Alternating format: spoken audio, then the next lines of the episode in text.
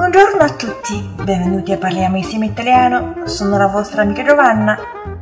今天我们要学一个特别特别实用的例句：Perché mi hai preso？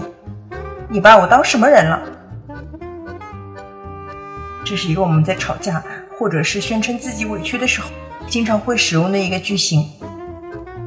Per esempio, perché mi tratti così? Ma perché mi hai preso? Perché mi tratti così? 你干嘛这么对我？Ma perché mi hai preso？你把我当什么人了？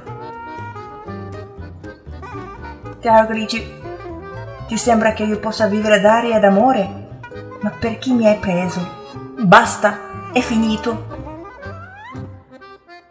Ti sembra che io possa vivere d'aria e d'amore? 你觉得我靠空气和爱情就能过日子吗？ 注意 sembra che 后面的从句呢是需要用到虚拟式的，所以是 io possa。Ma perché mi hai preso? Basta, è finito。你把我当什么？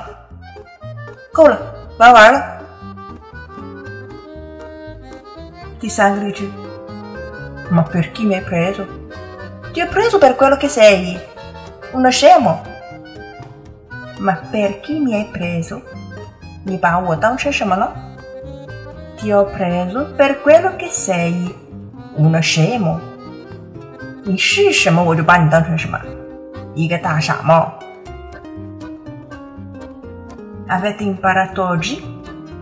所以关注微信公众号 “Caffè Italiano”，输入关键词 “perché mi hai preso” 即可获得完整文本，复制粘贴就可以了。我怕大家搞错，好吗？Ci vediamo la prossima volta. E parliamo insieme italiano. Ciao ciao!